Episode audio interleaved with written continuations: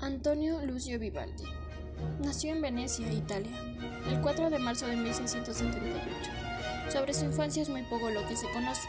La pasión por la música la heredó de su padre, Giovanni Battista Vivaldi, quien era un reconocido violinista. Vivaldi cursó sus estudios durante 10 años en un colegio eclesiástico, a los 25 años de 1703. Fue nombrado sacerdote, pero poco tiempo después se vio en la obligación de abandonar su cargo debido a una enfermedad de los bronquios. En ese mismo año trabajó como profesor de violín en una institución de mujeres huérfanas, quienes recibían educación musical. Por tal razón, sus primeras composiciones fueron interpretadas por mujeres, y en 1705 sus primeras obras fueron publicadas.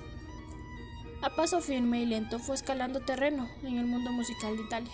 Poco después, y gracias a su buen desempeño como violinista y compositor, fue reconocido en Europa siendo la ópera un estilo musical que en aquella época predominaba en las clases altas.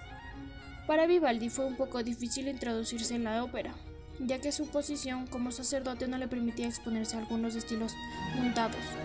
Muchos criticaron su consagración hacia el culto y reprochaban sus hábitos terrenales. Pues para los demás, este músico se dejaba llevar por sus pasiones y dejaba a un lado su culto religioso. Felipe de Mantua gobernador de una ciudad de Italia, le ofreció a Vivaldi trabajar como compositor en la capilla en 1718, cargo que ejecutó durante tres años. En 1721 viajó a Milán en dos ocasiones para dar a conocer su obra musical, La Silvia. Más adelante se mudó a Roma y allí pudo incursionar con un estilo nuevo y diferente.